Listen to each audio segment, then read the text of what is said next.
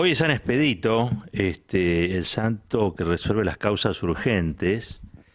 Y yo imagino, yo imagino que el Supremo Carlos Rosenkrantz, ese que plantea más de una vez es que no se deben dar derechos que no puedan estar, no se puedan financiar, eh, como doctrina, como doctrina jurídica, pero también como doctrina política y hasta te diría como doctrina económica, ha demostrado que está en una situación casi yo diría privilegiada hoy por hoy para reclamar algo que al común de los mortales le sería muy difícil. Miren, yo por reclamar una indemnización este, y por ganar en un juicio fui tapa de Clarín y a mí me presentan como un corrupto. ¿no? Ahora en Clarín no estaba fijándome cómo trataban a este Supremo Chanta, porque la información ya se ha divulgado, la ley del fin de semana, este, hay una excelente nota, ahora le voy a leer algunos párrafos de Juan Alonso en el cohete de la luna, ah, que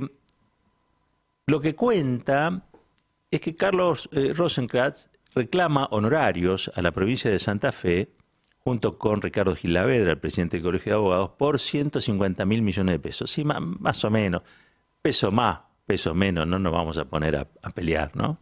por, por estos asuntos reclama una serie de este, honorarios de servicios que le prestaron a, la provincia, el estudio de Rosencrantz y Bousat. ¿sí? Eh, y la presentación la hace Ricardo Gil Lavera, que también tendrá parte de esos honorarios. El tema, por eso le digo que hay mucho de chantada acá, ¿no? Y estoy siendo liviano, estoy siendo tranquilo, no me estoy irritando. El tema es que este litigio lo tiene que resolver, ¿saben quién? ¿El gobierno de Santa Fe? No. ¿El gobierno de Misiones? No. ¿El gobierno de Tucumán? No. Este litigio lo tiene que resolver un organismo eh, que integra nada más y nada menos que el señor Rosencrantz, que es la Suprema Corte de Justicia.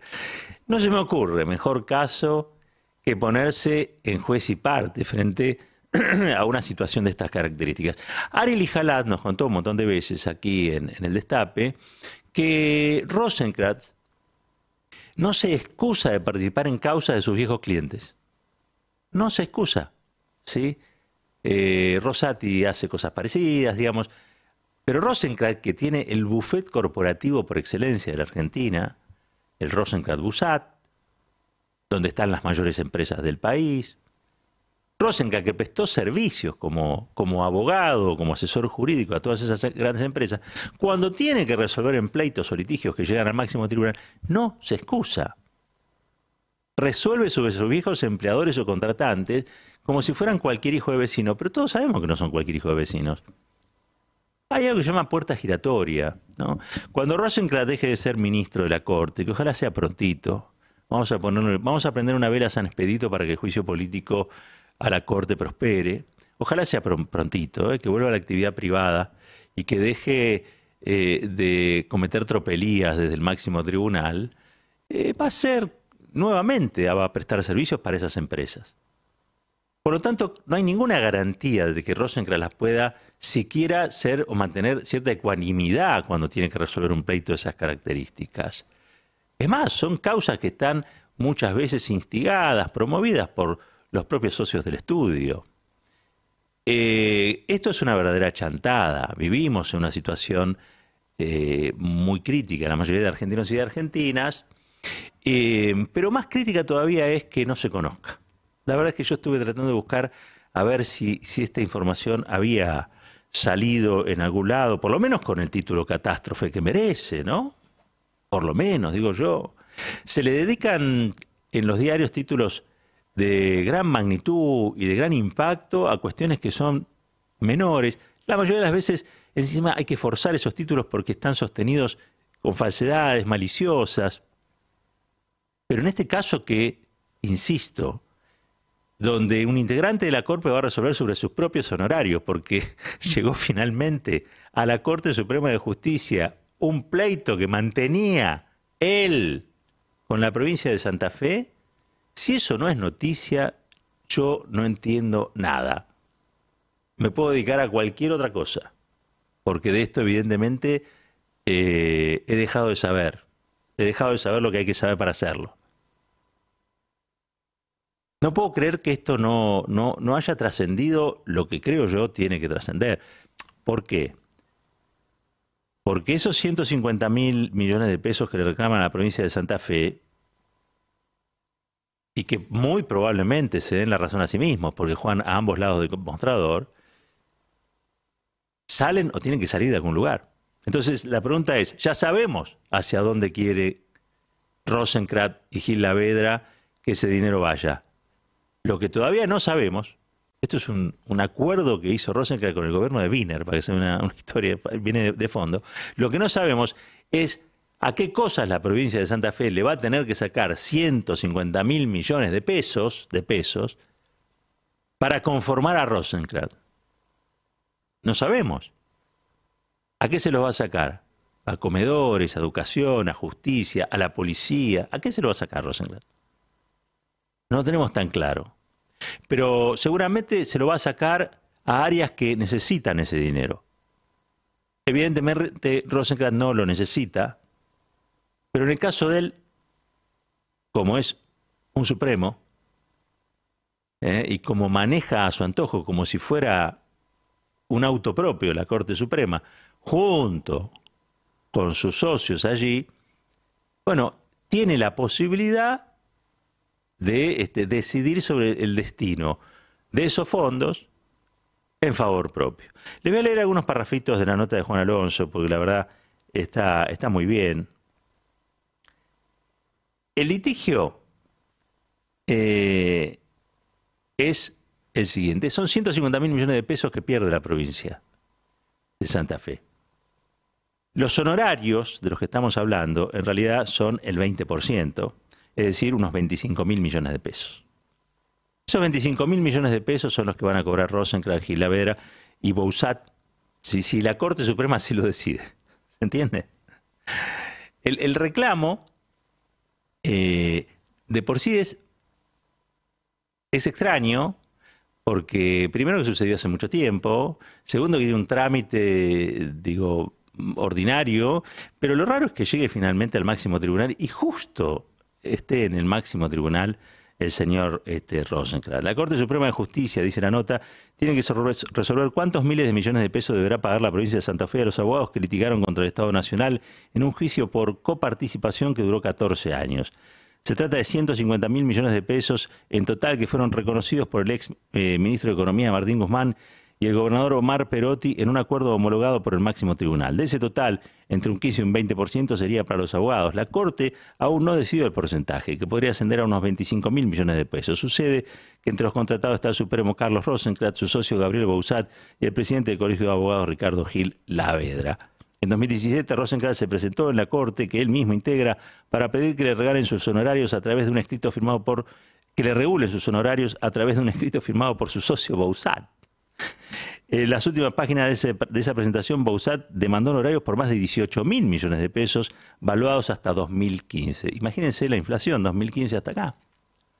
Eh, el contrato que firmó el ex gobernador Juan Biner con los estudios de Gil Laver y Rosenkrantz se mantuvo bajo siete llaves hasta ahora. Este, en este caso, dice el cohete de la logró hallar no sin pocas trabas de la burocracia de Santa Fe y del Poder Judicial. Así, aquí se publica por primera vez.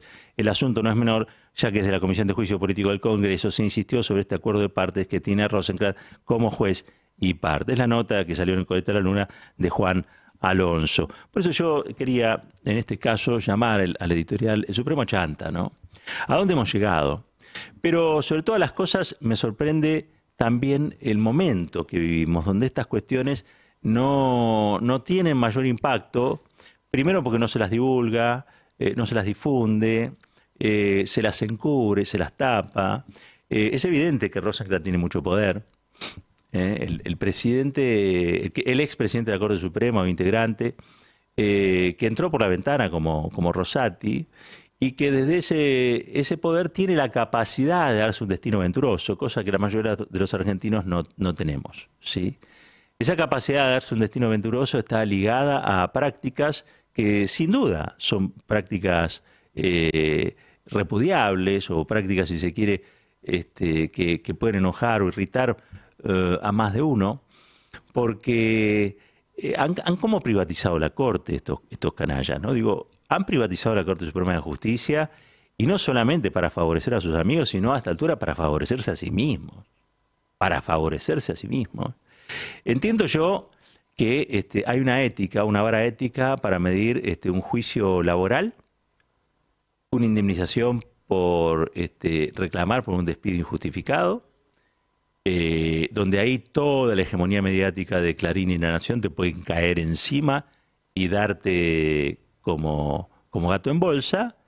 Y hay otra que dice que estos, eh, ¿qué serían? Estos reclamos de guante blanco, ¿eh? Eh, y que tienen que ser resueltos por el máximo tribunal en beneficio de uno de los integrantes del máximo tribunal, bueno, son, son cosas que no merecen ni siquiera ser noticia en los grandes medios, ¿no? Y que transitan y pasan bajo la, el manto oscuro de la piedad de los poderosos, que los, que los poderosos le tienden a, otros poderosos. ¿sí? Porque al fin de cuentas, ¿para qué sirve tener, para qué le sirve a la Argentina corporativa tener a un Rosenkrantz este, en la Corte Suprema? Bueno, sencillo. Para que dé garantía de que todos los litigios, para que todos los litigios donde haya una corporación y del otro lado esté el pueblo se resuelvan en favor de la corporación y no del pueblo. Y también eso tiene una contraprestación. Esa contraprestación es que cuando alguno de los supremos quiera manotear alguna cosa, las corporaciones que manejan esos mismos medios hagan que esa noticia no exista, no sea difundida, no sea conocida y sea encubierta eh, o blindada. Eso es lo que hoy estamos viviendo, a eso es lo que estamos asistiendo. Muchos se preguntan si esto tiene o no que ver con los problemas de la Argentina. ¿A ustedes les parece que no? ¿A ustedes les parece que esto es un asunto que no tiene relación con las otras cosas que pasan o suceden? Pero claro que sí.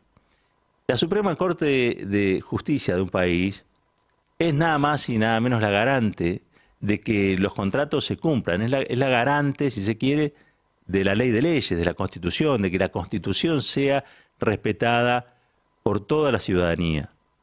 Desgraciadamente con esta Corte lo único que podemos garantizar, en virtud de estos manoteos, es que la Constitución solo exista para aquellos poderosos que van a ser tratados con guante blanco por esta Suprema Corte. Pero para la mayoría de los mortales, y lo sabemos, la Constitución se transforma muchas veces en letra muerta. Porque la Constitución, por ejemplo, garantiza una vivienda para cada ciudadano y no lo tenemos.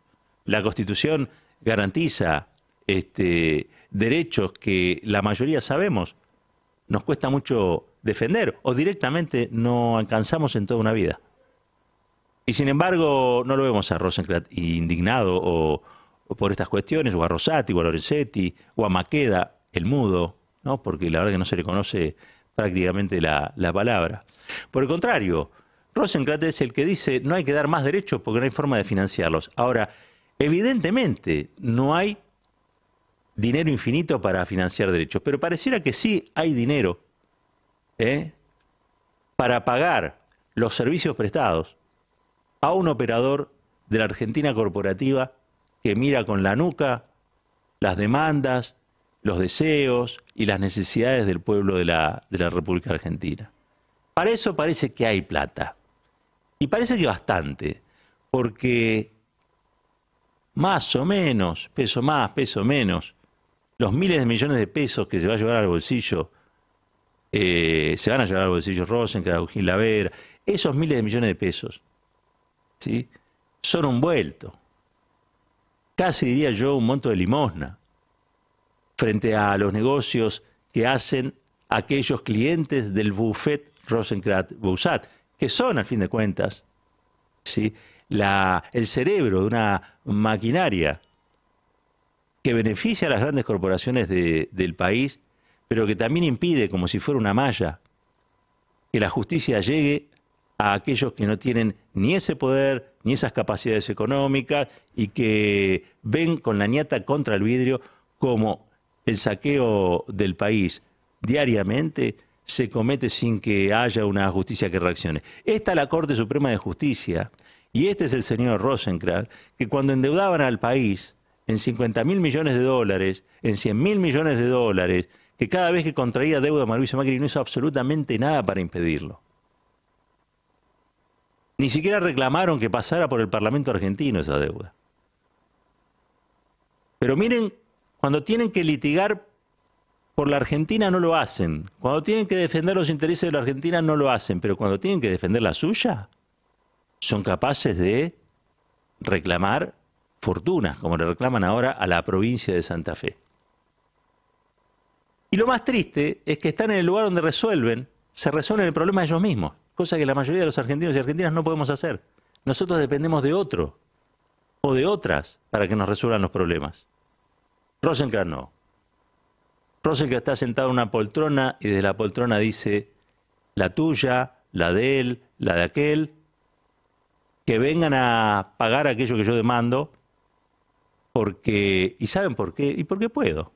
Porque puedo hacerlo, porque el poder es eso. Por eso está Rosenkrantz ahí, porque mientras Argentina se saqueaba no levantó la voz.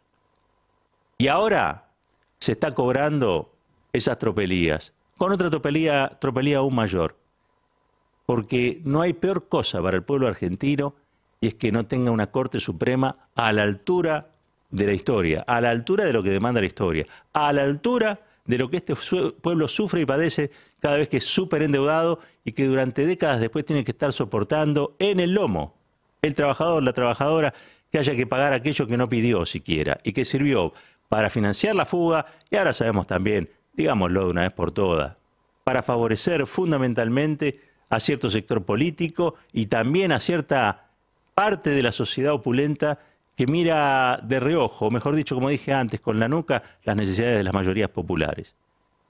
¿Qué es poder? Llegar a un lugar donde decidís sobre tu destino. Eso es poder. Y en este caso, por miles de millones de pesos.